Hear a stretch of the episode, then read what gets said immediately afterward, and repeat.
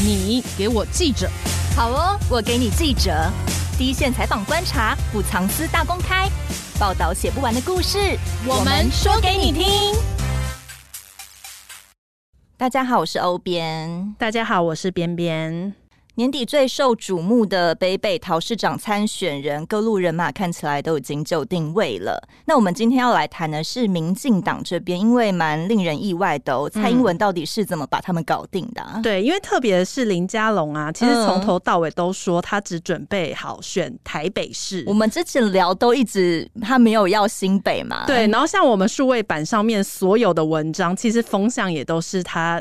就是笃定想要选台北市，对。但前几天国民党还故意就是有帮林佳龙统计，他至少二十四次表达不会选新的，到底是想要打脸谁？对，那怎么到上礼拜态度就突然大转弯，结果让人蛮意外的。嗯尤其啊，呃，蔡英文帮陈时中搬开林佳龙这个大陆障啊，陈时中参选台北，当然就毫无意外。虽然我们早就知道他会选台北，但就不好意思说的那么明白。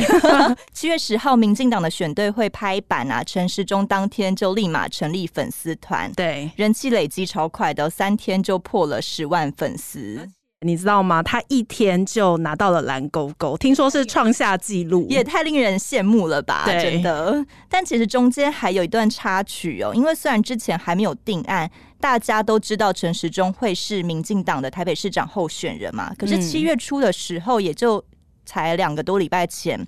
就传出陈时中一度是不想选了，而且亲近蔡英文的人是比较倾向陈建仁来角逐台北的。嗯，那为什么最后还是选了陈时中呢？呃，虽然他前几天辞了卫福部长。但这个落跑的标签真的有办法撕下来吗？对，而且因为七月初突然冒出了一个很大的炸弹、嗯、震撼弹，对，然后有人说是蔡英文快速瞧好双北市长的关键。那这个炸弹就是林志坚的论文抄袭案，就是被国民党踢爆了。超级凑巧的，林志坚才说了要选没多久，对国民党立马就掌握了他论文抄袭。到底呃，消息这么灵通吗？好，好特别啊、哦。嗯 林志坚论文案七月四号被踢爆啊！本来扑朔迷离，到底是谁要选新北都找不到人，可是瞬间七月十号都搞定了。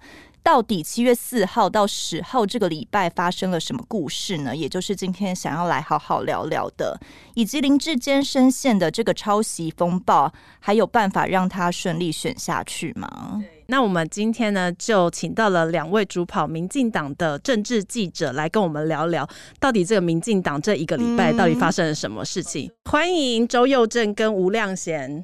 Hello，大家好，我是佑正。Hello，大家好，我是亮贤。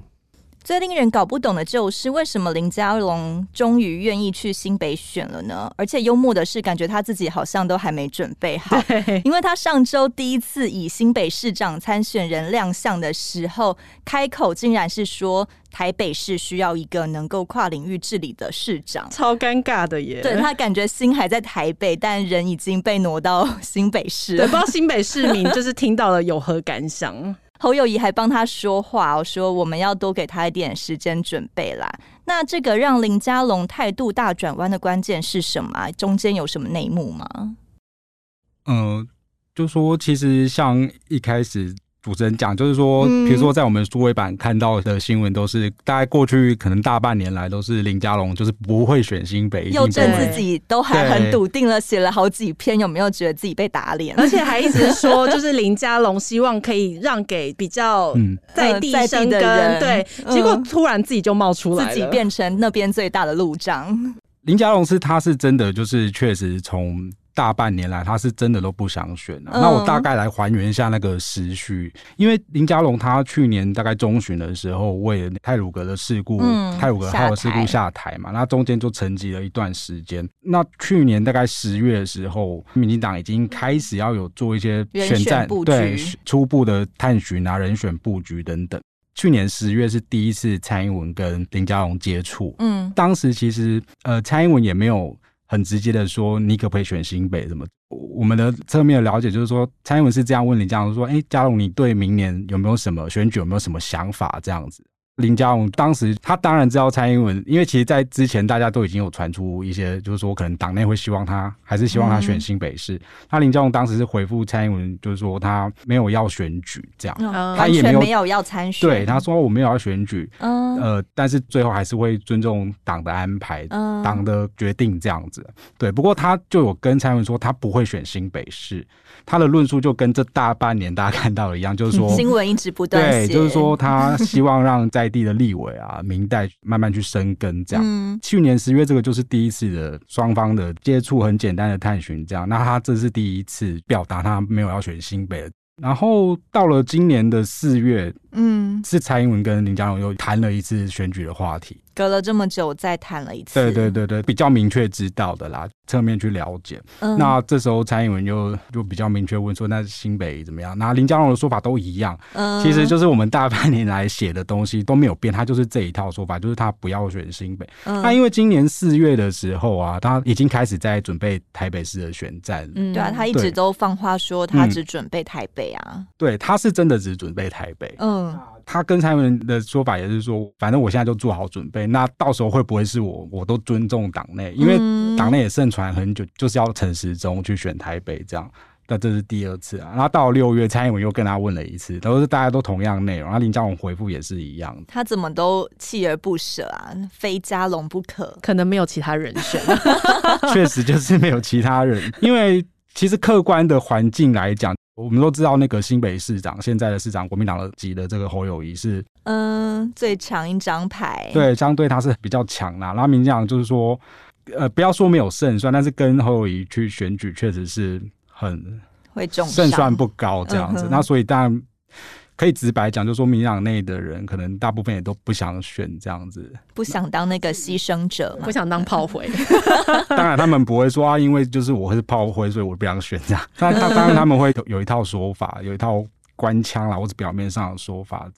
那直到最近嘛，最近七月确定提名的前一周，大家应该有看到新闻报道，一周蔡英文三顾茅庐嘛，嗯、就是跟他见了三次啊，一个礼拜就见三次，对对对对，已经很急了，已经非常急，因为已经要确定，嗯，再加上我之前讲的这个过去七八个月来至少三次，所以说总共至少是六度来六顾茅庐，六顾茅庐啦，就是来探寻，比刘备还勤就对了，游说他这样子啊。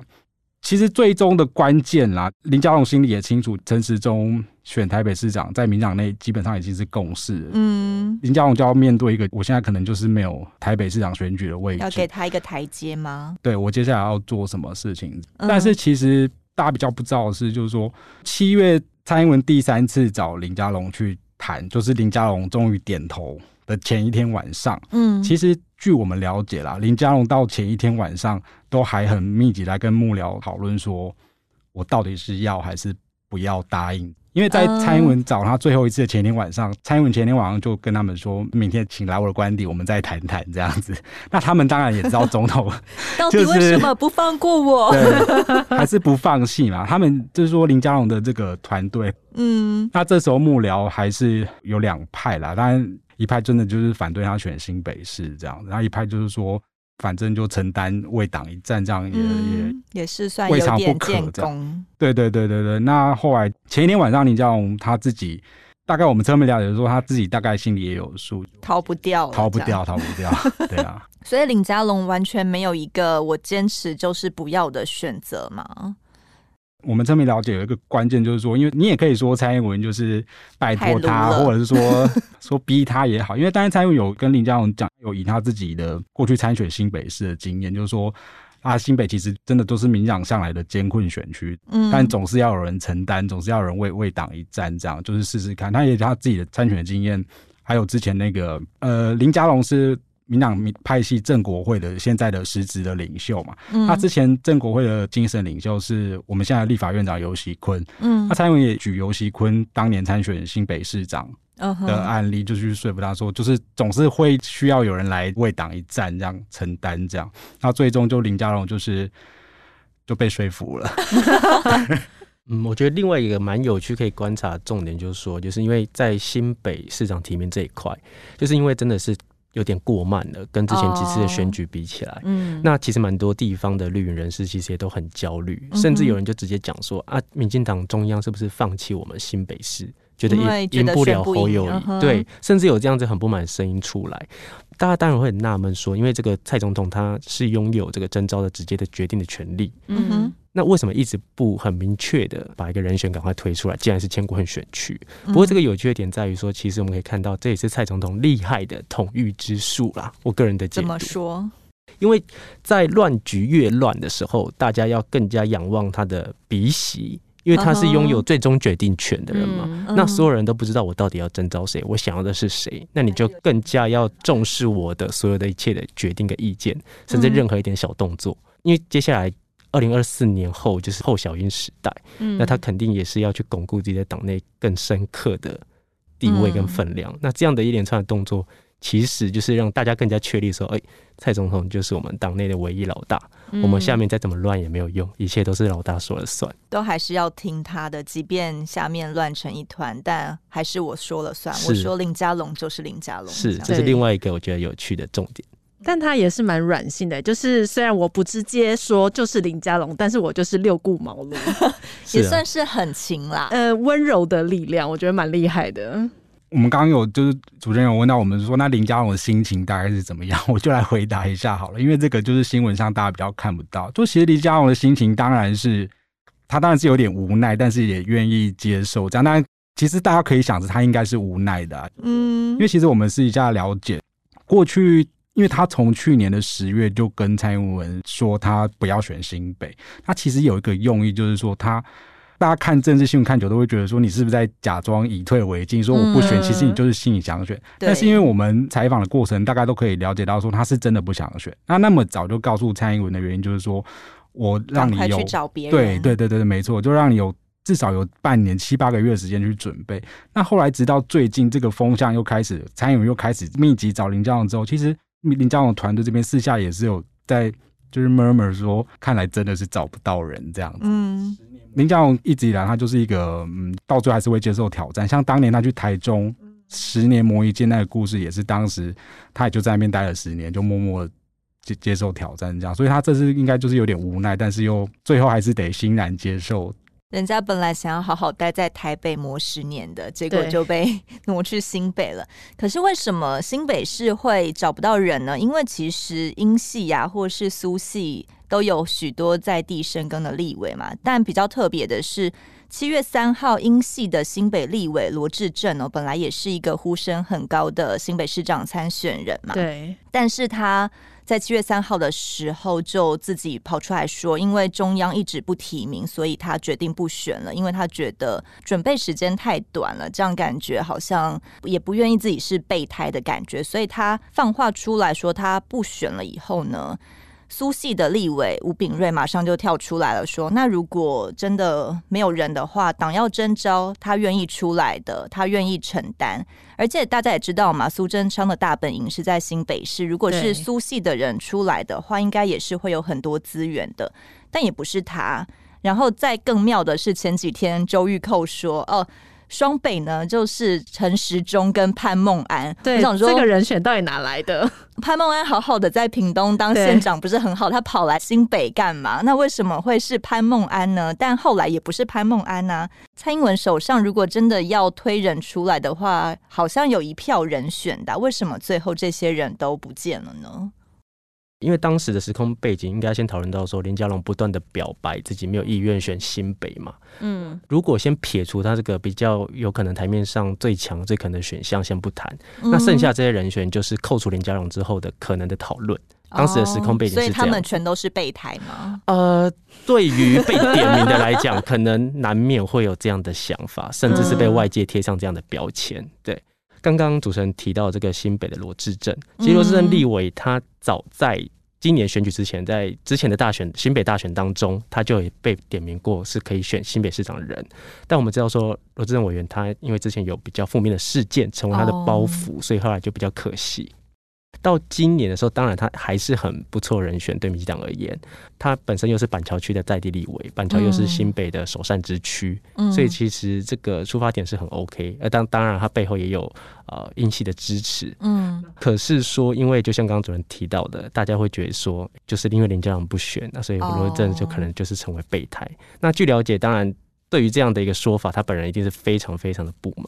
嗯、那其中还有一个比较关键的重点是说，就在五月的时候，听说秘书长、民进党秘书长林锡耀就已经有私下去询问罗志正的意愿。对啊，但这个私下询问毕竟不是台面上的东西，他就是用私下，就是可能问说有没有意愿选新北。当时对林。罗志正而言，他的感受觉得说，哎、欸，如果要我的话，应该是要尽快的，你去跟外界去表明说，那我们新北是由罗志正来参选，嗯嗯，但是也没有这样的动作，就一路拖到这样六月底七月初。就他的观察啦，包括绿营人士一些解读，就说你在新北市幅员辽阔的这样的战区，你要只给他四个月去选，真的是太难了。原本就已经很艰困，你就只给四个月太难，所以罗志正最后就是选择就是不选，而且直接对外公开的表达。破釜沉舟了，不要再找我了。是，那刚刚提到的说苏系的吴秉叡，因为的确新北是苏系的大本营嘛。嗯。不过其实要谈苏系今年要不要推吴秉叡之前，更重要应该是先去看说二零二六苏系就是要推苏小慧。哦，嗯、是哦，已经这么快就决定了。这应该是蛮明确的一个讯号了。所以因为要推苏巧慧，吴炳瑞就会没有机会。呃，也也不能说。因为要推苏巧慧，呃呃，吴炳瑞没有机会。第一个观察重点是，二零一八已经是输真长，嗯哼，然后也已经输了。对。第二次如果又是吴炳瑞，又是苏系，如果又输了，嗯、第三次又派苏小慧，党内会不会有意见？三连苏，哦、三连苏 系，三连苏系是一个什么样的谐音？对，对，对，三连苏系啊，不是，我不是预告他们会输，呃，三连都是苏系的人，嗯、这会不会党内会有意见？我觉得是第一个部分。嗯、那第二个当然是吴秉叡委员，虽然是新庄在地立委，新庄也是大区，不过在客观实力来讲，或许是不比可能其他人选的，这当然也是重点当中的重点。哦，所以有可能呃，吴炳瑞反而比呃罗志正更没有机会吗？呃，如果是说以整个党内的评估来看，当然罗志正可能胜选几率会高一些，这样子。嗯，那为什么后来又冒出潘孟安，而且最后感觉是林佳龙跟潘孟安两个人在做决定？是，其实潘孟安县长这个部分，在去年底的时候，在双北的绿营人士其实就有提过这个讨论。那当时提的讨论就是有点像是各个人选都点点看。当时的时空背景，因为是大家都觉得林佳龙。肯定已经不选新北了，嗯，到底有没有还有没有其他强将？那潘孟安县长又是届满的县长，他当然被点名也是很合理的一个可能性。可是据了解，就是说其实潘县长他对于要参选这件事情意愿的确不高，但是他不排斥被讨论。为什么他没有想选，但他还想要进去搅和一下呢？这样声量比较大吗？嗯我不能说他是不是想进来搅和，但是我觉得不排斥被讨论，应该这件事情是政治人物很乐见的，嗯、代表大家重视我，嗯、但可能不见得代表他真的想选，代表我还是个咖，是他应该绝对是还算是个咖嘛。不过如果他也辞掉屏东县长来选新北的话，那民进党会面对到第一个压力就是连续两个市长县长落跑。县市长落跑，林志坚加潘孟安，而且屏东县是蔡总统的家乡，嗯，我想这个事情应该也是他们会担忧的，也是不太好看。对啊，对啊。重点是屏东的经验跑来新北市要选的话，会不会太远了？感觉就很像为选举而搬动他。这也是大家会担忧一个重点，因为毕竟不管是从人口数还是产业别等等。屏东县跟新北真的是蛮大的差距，要如何让民众信服说你有能力来治理，这是一个另外一个战场。那为什么大家会觉得林佳龙还是最最强的那个人选呢？在蔡英文心目中，要怎么跟侯友谊一搏啊？我觉得对于民进党在新北市这一局啊，当然以政党的角度，终极目标绝对是胜选。嗯，但是以目前客观的状况来讲，侯友谊大概胜选几率还是极高，不管民进党派谁来。嗯、但是这个人选还是要够强的原因，其实也是对于侯友谊在二零二四的提前一个掣肘，我自己的观察。哦，不想要让他选的太轻松，要先让他挫挫他的气势嘛。如果说万一他今年派了一个民进党派了一个不是很强的人，让侯友宜的得票数再创新高。甚至差距再创新高，那只是为侯友宜选总统添柴加火。嗯，对，增加他的的燃料人气这样子，是对人家就更觉得说，哎、欸，不管什么样的恩恩案啊，什么案啊，都打不动侯友宜。嗯，更稳了。对，比如大家都帮他扶龙了嘛。嗯嗯，所以他必须要有够强的人去撤走侯友谊。但林佳龙是够强的人吗？新北市的话，因为林佳龙是属于郑国会派系嘛，嗯、那郑国会在新北是有一定的组织能量的。哦，对，所以这一点他是有不少的友军。从目前他的竞总发言人，然后还有他的子弟兵，也有投入新北市议员选战等等，加上现有的中国会议员，所以他的友军是很多的。林佳龙到底他为什么最终还是会成为民进党的人选？当然很重要，也是最直接因素，就是因为他在民进党内所有可能的人选里面，他民调向来就是民进党里面最高的。哦，这也是为吗？对，在新北市，自从这大半年民进党有在做民调以来，一个最关键的因素嘛，几乎会一定提名党内我目前民调民调最高的人。这样，那林佳龙选新北市的胜算在哪里？因为选举大概还剩四个月，客观的来看，侯友宜当然是在各项民调啊支持度都是蛮高，而且可能有比较明显的领先这样子。但是其实我们之前在我们数位版有一篇文章，我大概也有写过，就是说，其实我们有不具名的采访，就是侯侯友宜团队这个人是，他们对于林佳龙代表民进党，他们其实也不会感到意外。侯侯友宜这边也没有把林佳龙排除，没有一刻把它排除在外。林佳龙出来的效应在于说，林佳龙这个等级的政治人物，至少可以守住民进党在新北市大概四成的基本盘这样子。这几年来的经验就是说。民进党在新北市大概可以拿四成，四成的选民是支持民进党。嗯，蓝营这边也是评估说，林佳龙出来的最大意义对民进党来讲，就是说他至少可以巩固这四成的基本盘回来。这样，对对对。那当然对侯友宜来讲，他现在当然就是声势好，支持度也高，但是可能碰上林佳龙也也不能那么轻松以对啦。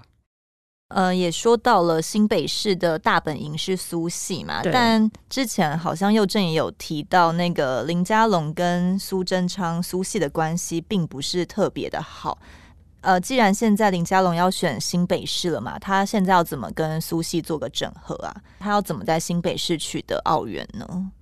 林佳龙跟苏系的关系怎么样？其实还是要回到整个派系的大的脉络来看。就说林佳龙，我们刚刚一直提他是郑国会的这个，而且他现在是实级实职领袖。郑国会跟苏系，就是苏贞昌为首这个苏系，其实过去就是呃，可能就是敌人这样，可可以直接说，可能就是敌人，直接就是敌人。对，那最早的脉络就是说，因为苏系的这个是苏贞昌，那、嗯、呃郑国会是。刚刚也提到是立法院长尤锡坤，他这两个本来就是从有点从年轻斗到老这样嘛。这个大脉络之下，那林佳龙跟与其说林佳龙跟苏系啦，这其实就可以直接去谈，就是林佳龙跟苏贞昌的关系是怎么样。其实在，在呃苏贞昌当这几年当行政院长，那林佳龙之前是交通部长，嗯，在这一段的互动里面，就我们了解是。两个人是相处上是还 OK，就可能相敬如宾啊，嗯、是真的相敬如宾，因为因为 呃对，就是来来宾的宾，对对对，那就是不管在政策上或政治上，不太会有什么呃特别的冲突这样。不过就在泰鲁格号事件之后。嗯，那可能还有点印象。那时候林佳龙他第一时间其实就已经展现出他要负责要下台的这个态度了嘛。嗯、不晓得大家记不记得那时候林佳龙已经提出辞呈，那都已经送到这个苏贞昌桌上，苏贞昌迟迟不肯批准。当时大家就在讲，就是说，因为苏贞昌迟迟不批，就是因为要让林佳龙当挡箭牌啊，以免这把火烧到他身上这样子。当时我们也有相关的报道。那其实郑国威。这边还有亲近林佳龙的这些党内人士，其实对苏贞昌这种做法有点不太满意啦。嗯、要牺牲自己党派的人，对，维持自己的利益。对对对，就是当时是确实是应该是有一点不愉快，嗯、就是有情绪啦。所以就是说两个人的关系，那就派系来讲，这两个派系本来就不是友友好。对，嗯、那不过接下来要选举，因为民进党有一个蛮重要的文化，就是说。初选啊，或者说大选前都会吵吵闹闹。初选的时候竞争很激烈，就像过去那个蔡英文跟赖清德初选也是这个杀的满城风雨这样。不过民进党有一个很特别，或者说相较国民党来讲是好的文化，就是说他们在大选的时候是会团结的。不管派系再怎么不合，但只要一选举，大家都团结起来了。对，其实现在我们也很难去断言说，哎、欸，这个林佳龙要去选新北市长，那苏贞昌是不是一定会帮忙，或是不是一定会扯他后腿？这当然无法断言。大家可以去观察，因为接下来呃林佳龙就要选新北市长，那在选举上，通常一个竞选团队会邀请党内的一些重要的人物来担任我这个团队的竞选总干事、啊、总干事主委啊，啊或是荣誉主委等等，uh. 就是它是一个可能是一个象征性的。Uh. 那大家可以去观察，出生上到时候会变成林佳龙这个竞选团队的一个什么样一个角色？角色对，这个是可以观察的一个点。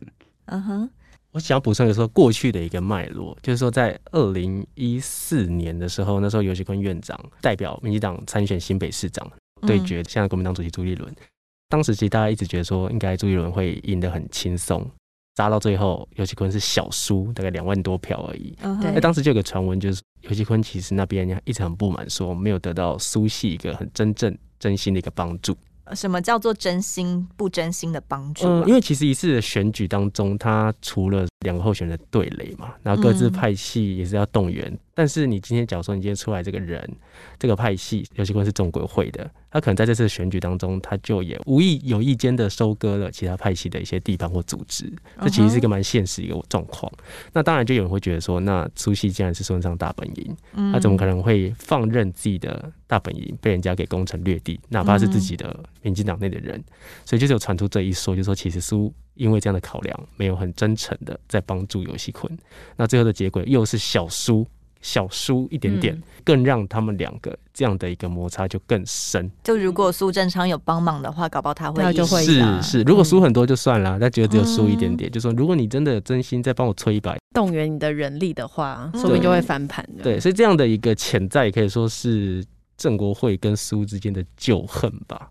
那当然延续到今今天，如果林佳龙也是郑国会的一个代表要出来选的话，苏系到底会不会又是类似这样的状况呢？那就蛮值得观察。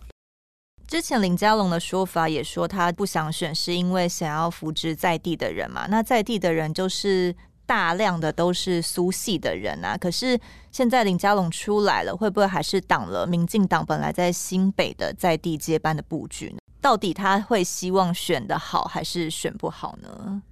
我相信他绝对是要选的好的，因为选不好的话，如果输的非常难看，那对他政治生涯又是一次超级大的重击。所以他一定是要选的好。那这个选的好的话，我觉得可以观察说，他这个是要票数哦比苏贞昌更高，还是差距比当时苏贞昌会更小？因为这个有不同投票率啊、时空背景的问题，这个可能很难去断言。但是就说一定是整体要比上次更好的。嗯，那更好的话，对他来说，更大的重点不会是二零二六他可不可以再选一次，哦更大的重点是他下一个政治舞台，借由这次的新北市长的战功。他能不能让蔡英文看到？能不能让党内的同志看到？愿、嗯、意哦，可能让他再回到行政院吗？对，阻隔。嗯、那甚至说他，因为大家也知道，他心中有个理想是想选总统嘛。哦。未来如果哎，今、欸、这这场打得好，有机会挑战总统大位，也更有底气。那这样，民进党下一次的总统人选好像有点太多了。当然，目前台面上看起来他的机会比较没那么高了，嗯、但是这是不断累积的过程嘛。嗯，对，先选好这一次再说。是。我们接着来谈谈台北，谈陈时中，因为历经一波三折以后，陈时中终于也是呃如愿代表民进党参选台北市长嘛。尤其是他之前大家都知道他很想选嘛，所以在疫情可能还没有真的烧得很严重的时候，他私下还有一些选举的行程。可是后来疫情真的爆起来以后，大家也对于他的指挥不是很满意啊，所以也都会在想说，到底这个时候他真的有办法放下防疫去选举吗？打赢这场防疫的选战有办法吗？之前月初还传出新闻说，党中央一直没有提名台北的真正的人选，所以陈时中是心灰意冷、萌生退役的。那这半年来，他的心情转折是什么？就是从本来防疫非常成功，他的声望非常的高，到前几个月疫情非常严重的时候，大家对于他的质疑，以及最后他真的辞掉了呃卫福部长去参加选举。半年来的转折，有没有什么故事可以分享？因为其实就是说，我们之前不论是新闻报道，或是我们过去也都谈过，说其实民进党内的这个英系啊，支持蔡英文的这个英系，他本来就是一直以来都是属于陈时中参选台北市长这样子。在过去，我们数位版有写过一个报道，就是我们那时候也是曾经私下采访党内支持陈时中的这些呃派系或是势力，他们其实本来就有一个时间表。嗯，我们大概是在今年呃，就是疫情刚开始的那时候去私下采访这样。呃，蔡政府的这个执政团队就。开始在关注说，今年疫情可能会再起，可能几月几月会比较严重，那几月几月达到高峰啊，什么逐渐下降。那其实他们当时就有谈到，在三四月的时候，就是大概有预测，可能七八月的时候，疫情是会往下走，趋缓，比较趋缓往下走。因为他们也当然都考量到说，陈时中要选举，一定会立刻被连结，你要不要辞职，或者是你落跑，嗯，这个指挥官啊等等，你。那他当时的理想的盘算，当然就是说，可能六七月、七八月这个疫情缓和之后，顺势的华丽转身。他现在看起来这个剧本有够华丽吗？哎、欸，就是说，这个有有没有华丽，要看大家怎么解读。当然，前一阵子像刚刚主持人有讲，就是说，好像有传出说他是不是心灰意冷啊？因为党内好像还还在等什么人嘛，嗯、对不对？而且他之前受访的那态度也变得比较保守啊。是，之前就是盛传。蔡英文还在等一个人，那这个人就是可能是陈建仁这样子。那其实这个也是有一个背景啊，就是说党内支持蔡英文的这个音系一直以来都是属于陈时中的。为什么会传出陈建仁呢？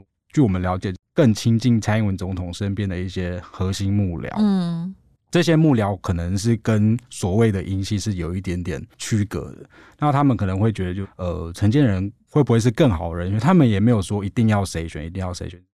那因为有这个风声出来，才有后来陈时中就会说，可能觉得他什么萌生退役啊等等。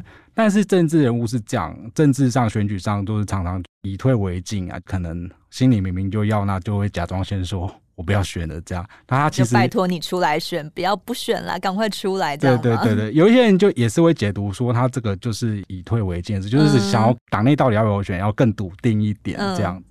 就我们了解，就是说，其实民进党内的共识，或者说英系，其实一直还是都是属于陈时中的这样，所以一直都没有要等一个人。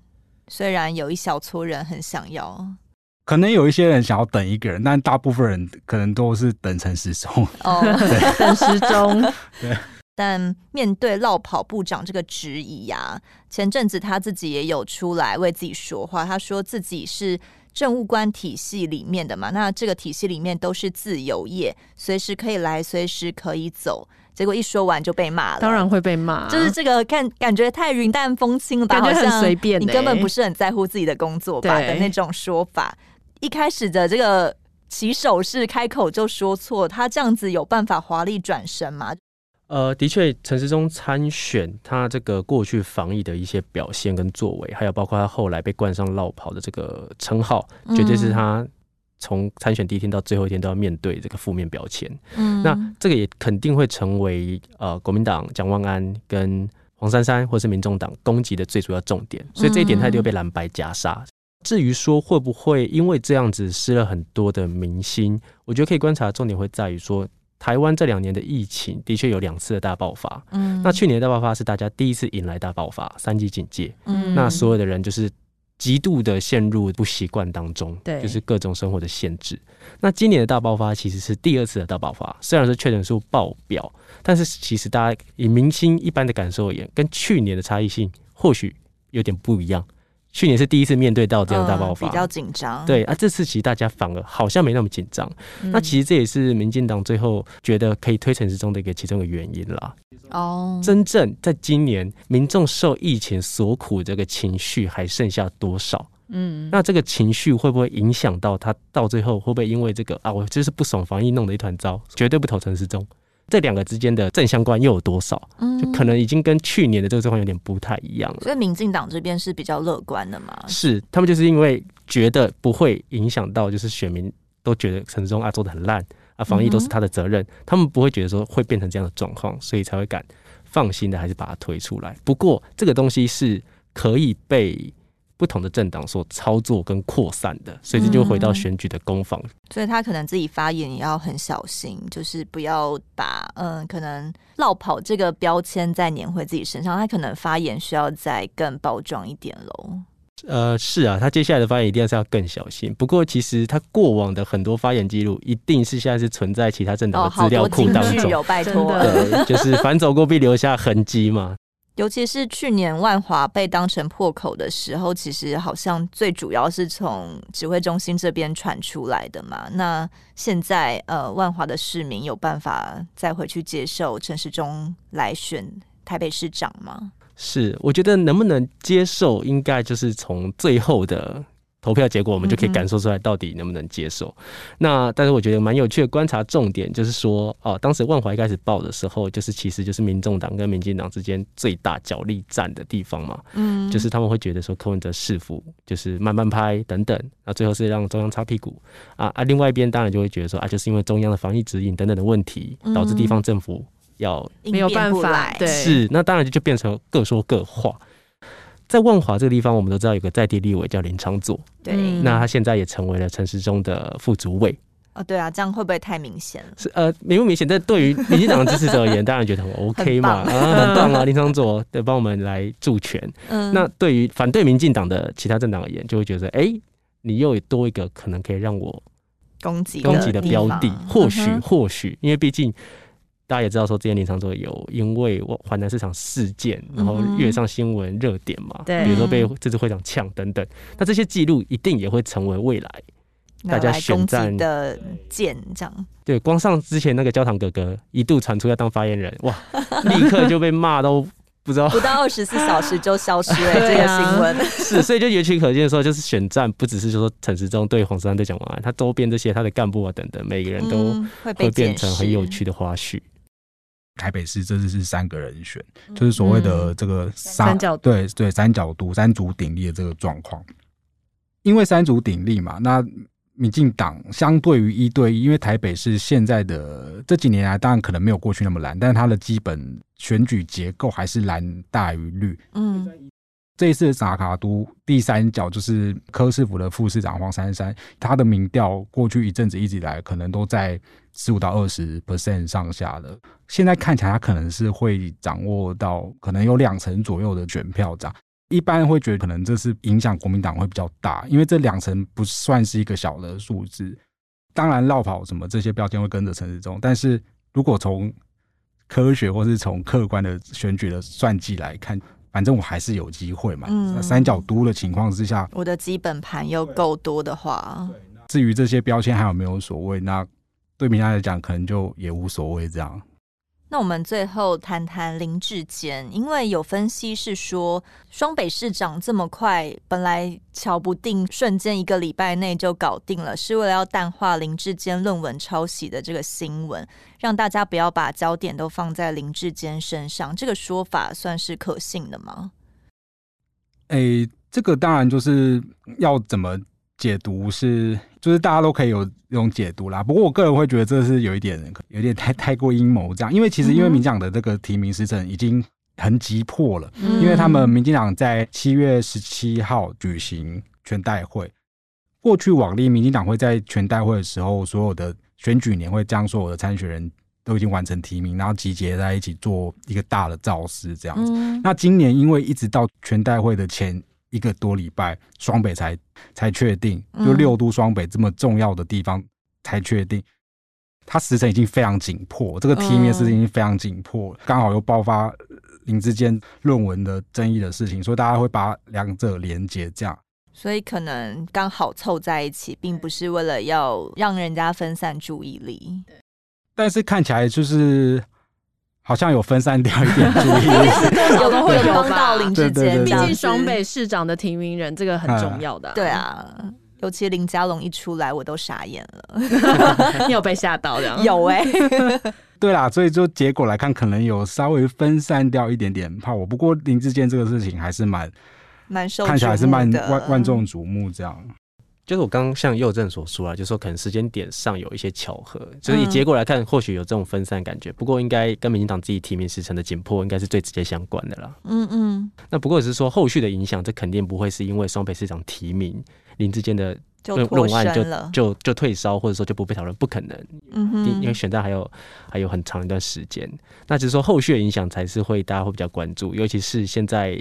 大学端也是介入调查了嘛。那调查报告的话，目前看起来好像是两个月会出来。嗯，那两个月出来，如果现在来推的话，大概就是九月初、九月中。到那个时间点，如果调查报告出来证实林间做错了什么，或是证实林间没做错什么，那就是会下一波的攻防重点，这是可以观察。嗯至于说，如果要讨论他有没有可能因为这样子而退选的话，我觉得现在可能还有点太早，因为毕竟登记的时间是到九月初。哦，九月初嘛。可是如果他报告出来都已经过了九月初了之类的，对啊，是我个人觉得说他退学的几率是极低的，极低的。因为如果他要假使说他是在登记前，然后报报告出来，那如果证明他哎说是。真的有抄，真的有抄，那当然那个东西在那个时候一定会被讨论的极为热烈。对，那如果相反的是，哎、欸，证明他可能还好，没有超，是什么适度引用，我不知道。但如果到时候是这样的话，那当然就可以算是可以很名正言顺的继续选下去。嗯哼。另外一个是，如果调查报告是在登记后才出来，那证件换将是兵家大忌嘛。嗯。那一定是想办法要圆，也是圆到底。反正还是抹黑这样子。就是他们就是会持续一样的论述嘛。嗯。整体来看，退选几率应该是很。低的啦，而且他会会变成，如果他真的退选，等于他承认过往自己的说辞都是错的，都是假的，嗯，那等于会延烧到整个全台湾绿营的选情，所以不太可能会做出这样的事情。林志坚的背景还是帮大家介绍一下，如果没有特别关注政治新闻的话。林志坚现在就被国民党踢爆说，在中华大学跟台大国发所，他写过的硕士论文都被抓出大量抄袭，不论是主科的报告或是一个学长的论文的情况。那其实林志坚他自己的立场就很笃定，说他的论文是没有问题的，引用都是合理的，而且还把参加过呃研究的几个教授请出来背书，教授们都有具名说，呃林志坚的论文是没有问题的，对。然后国安局长陈明通也很特别，他就自己跳出来说：“哦，林志坚才是被抄的那个啦。”他 这个很荒谬，我觉得这个说法很奇怪。就是、明明就是教授，对，而且你应该都有审过他的论文，嗯、而且先毕业的人被说是抄袭，后毕业这个人，我觉得这逻辑好像有点说不通哎。对，而且。等于说，教授直接觉得同学之间抄功课是很合理的事嘛？总之，他自己就先跳出来，人家还没抓他，他就自己先跳出来说：“哦，林志坚才是被抄的那个啦。”然后现在所有的指控都被民进党全党当作是，不论是谁都是抹黑。嗯，那林志坚最后也提告了王宏威啊。这样子的操作是安全的吗？尤其是陈明通这个身份，他可以用公安局长这个角色出来帮林志坚背书吗？嗯、呃，确实就是说林志坚这个事情，不论是对林志坚或对民进党来说，都是一个很棘手的问题啦。不过大家可以看到，就是说这个事情爆发之后，民进党的态度他是很一致的。嗯，就是民进党还是很力挺林志坚，力挺之余，他就是。把它导向是这个国民党泼脏水啊，政治操作等等。嗯、蔡英文总统也到林志坚脸书就留言说：“加油，对，志坚辛苦啦，怎么怎么，帮他打气这样。”可是大家可以去观察。就是说，现在显然民进党他目前都还是很力挺林志坚，但是在即便如此，在党内也是会有一些忧心的声浪啊。这样，比如说，呃，这个民进党立委林俊宪，他最近在参加政论节目，他就在公开讲，因为现在两个论文的争议都已经两所大学，中华大学跟台大进入调查，对，就已经受理检举，他已经进入调查。那这个林俊宪民进党立委，他就讲，就是说，像台大的调查结果。如果是真的可能有瑕疵或有问题，那政治的后坐力就会非常强。那民进党可能要做一个抉择，这样、嗯。尤其已经定调全党挺一人了，那一有瑕疵，不就全党都有瑕疵吗？对，所以他就是说这个要很注意政治后坐力。那比如说林志坚参选桃园，郑文灿是一个非常非常重要的辅选角色。这个论文案啊，郑文灿从一开始也是跟党的立场都一样，嗯、就是觉得说这个就是国民党抹黑。不过，像郑文灿他在七月十五号有接受一个广播的专访，嗯、他这次的说法有一点点微妙。呃，他说林志坚在台大国发所这个论文嘛，是林志坚原创，嗯、他论文里面的内容也都是林志坚先做，只是说林志坚那时候把论文提供给后来那个另外一位。于先生，于先生研究生参考，啊，后来那位研究生早要毕业半年，这也是事实。所以他说林志坚必须要把论文形成的过程草稿啊，早于另外一个研究生的时序，你要让大家看到哦，就说你要主动让大家了解这些东西，因为现在看起来大家就是觉得为什么人你比较晚毕业，嗯，然后觉得说人家超你抄你，的对，是穿越时所以空吗？对，郑文灿就是说你必须要让大家知道，嗯，很像在呼吁林志坚这样。同时在那一天的公开的访问里面，林郑文灿也说他不晓得台大的调查论文的这个会怎么，处理他不知道。郑文灿这样说，他说。对我来讲，我们就是选择按照步骤走，嗯，可是论文要去清楚合理的说明，这样，嗯，跟之前的说法已经有一点微妙的变化了，就不是全力死中挺、无脑挺，而是还是希望你把它稍微解释一下吗？对，就是郑文灿可能是觉得他当然还是支持林志坚的自己对论文的一些说法，他一直跟说你要更清楚的说明，嗯。但林志坚其实，呃，这样看起来好像他们党内也不太清楚林志坚的论文是怎么产制过来的。其实民众也非常清楚的看到很多段落都是一模一样的。林志坚至今都还没有跟他们党内说明他的两本论文是怎么出来的吗？就我了解，他当然在桃园新竹，现在要选桃园，然后他自己在新竹，他其实在这两个地方，就地方的绿营，他都有比较清楚的解释。然后大蛋就是相信他嘛，嗯嗯，他只是说政治上就政党来讲，第一时间遇到这种，他一定不管来路，他一定要把它导向成是一种政治攻击，嗯，因为毕竟现在民进党头已经洗下去，我就已经提名林志坚了，嗯，这时候认输，那就真的是现在就输了嘛。至于未来怎么样，可能就是要看后面的的发展这样。因为现在林志坚的民调，一些民调是领先领先张善政的，那。代表说，他其实，在桃园跟张善政一搏的胜算也算是蛮大的嘛。对民党来讲，就是民党内一直都在评估一个很重要的因素，就是郑文灿的这个因素。因为郑文灿在那边确实就是基层实力很稳固，嗯，那而且郑文灿品也不错，是他一直也被认为他是可以蓝绿同时。据我们了解啦，民进党在这个论文事情之前是。对桃园的选情其实是是乐观的啦，嗯，然后只是说这个论文案发生之后，其实民党内确实也就认为确实有可能会是一个影响选战重要的因素。他们之前有掌握到国民党有攻击的筹码吗？就是林志坚论文可能是抄袭的这个部分，民进党之前有掌握到这个讯息吗？之前就有听。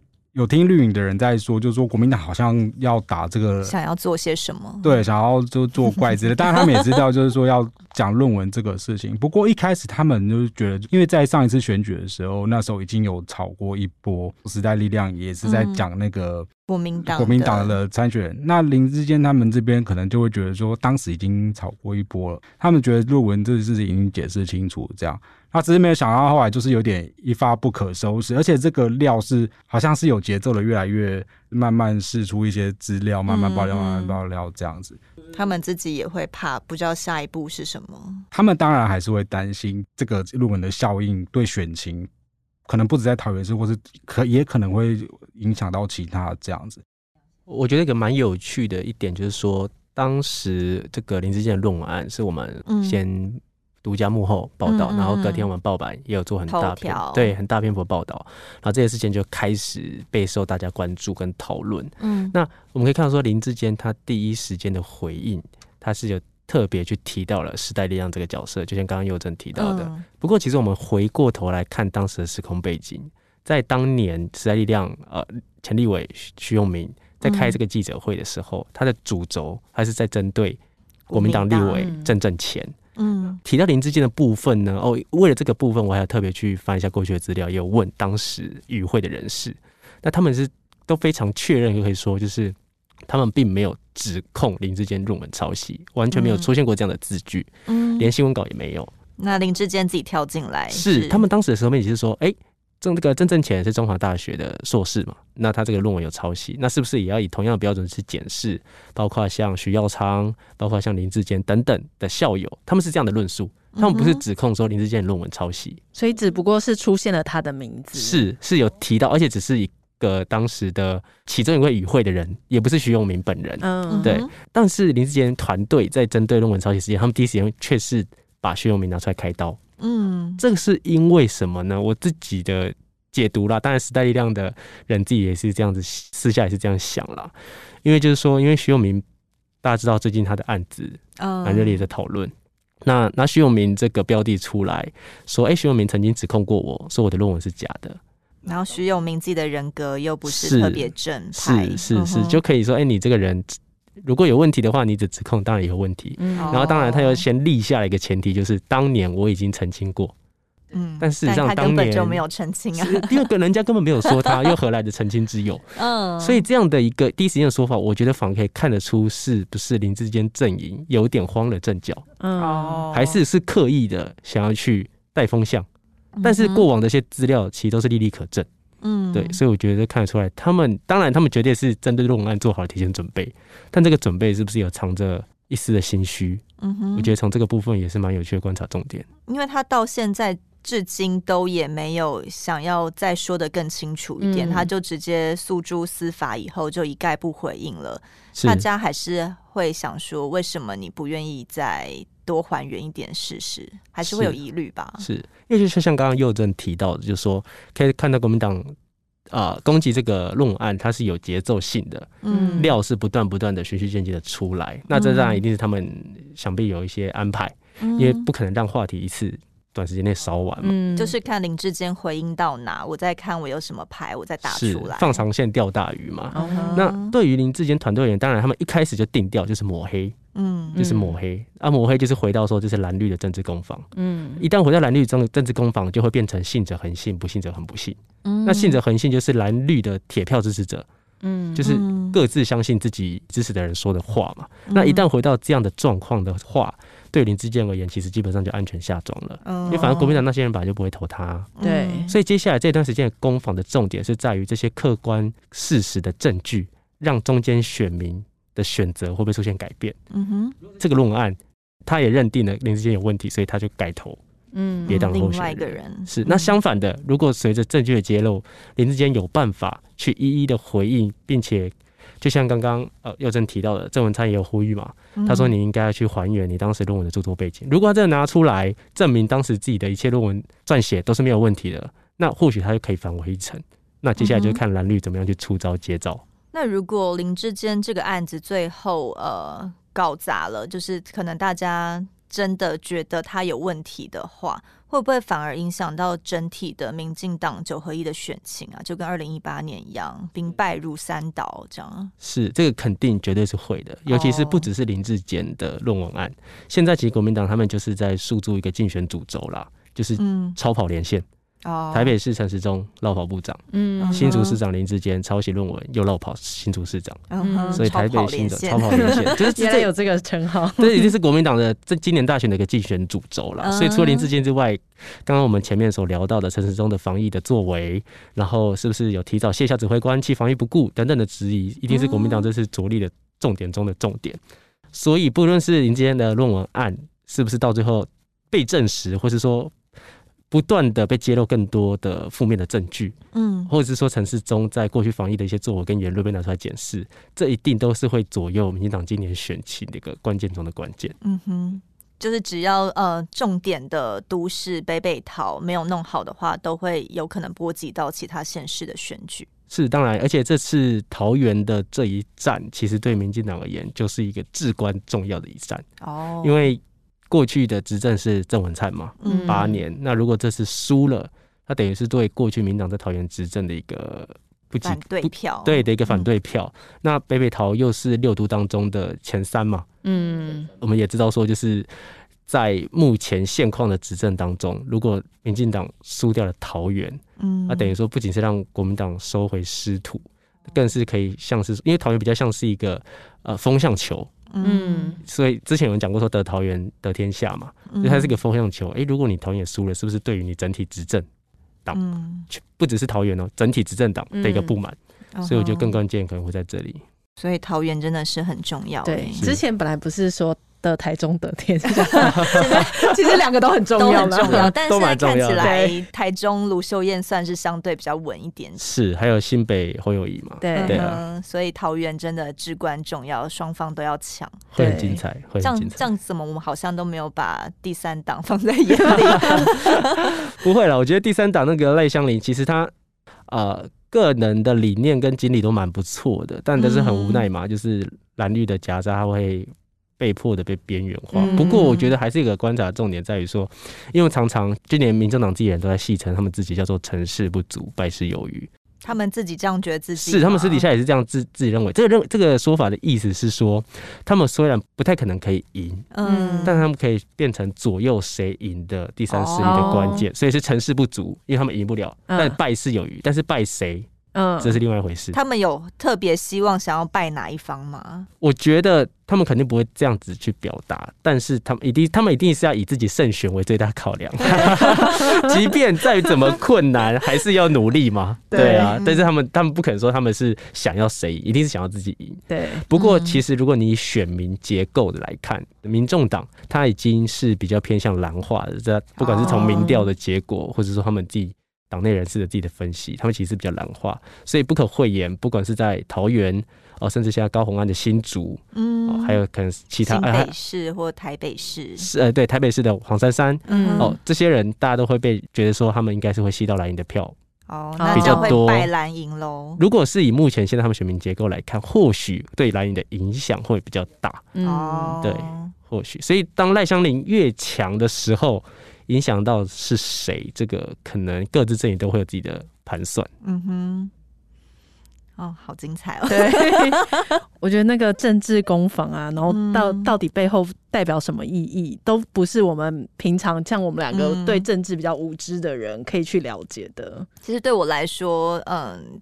我还是希望那个选举大家都具有诚信多一点啊，虽然大家都觉得自己非常的清白，啊、可是现在看起来好像都有很多需要检视的空间。对啊，如果不说清楚到底背后暗藏了什么秘密，你不觉得很奇怪吗？嗯、尤其是最后那个人当选了以后，那个料才一直被挖出来，然后你又没有办法让他下台的时候，大家才很呕吧？对呀、啊。呃，还是希望大家持续的关注目前最主要的一些案子的发展。对，我觉得九月如果真正到时候大学已经调查报告出来之后，我们真的可以再好好做一集，这到底会对于接下来的选情会有什么样子的影响？嗯，然后接着可能有一些小党啊，或是其他县市的重点选举，我们日后也是会呃有非常。厉害的政治记者来帮我们做精彩的分析。没错，今天谢谢两位，谢谢佑正，谢谢亮贤，拜拜，拜拜，拜拜。更多精彩的报道，请搜寻 VIP 大 U 点 com 联合报数位版，邀请您订阅支持。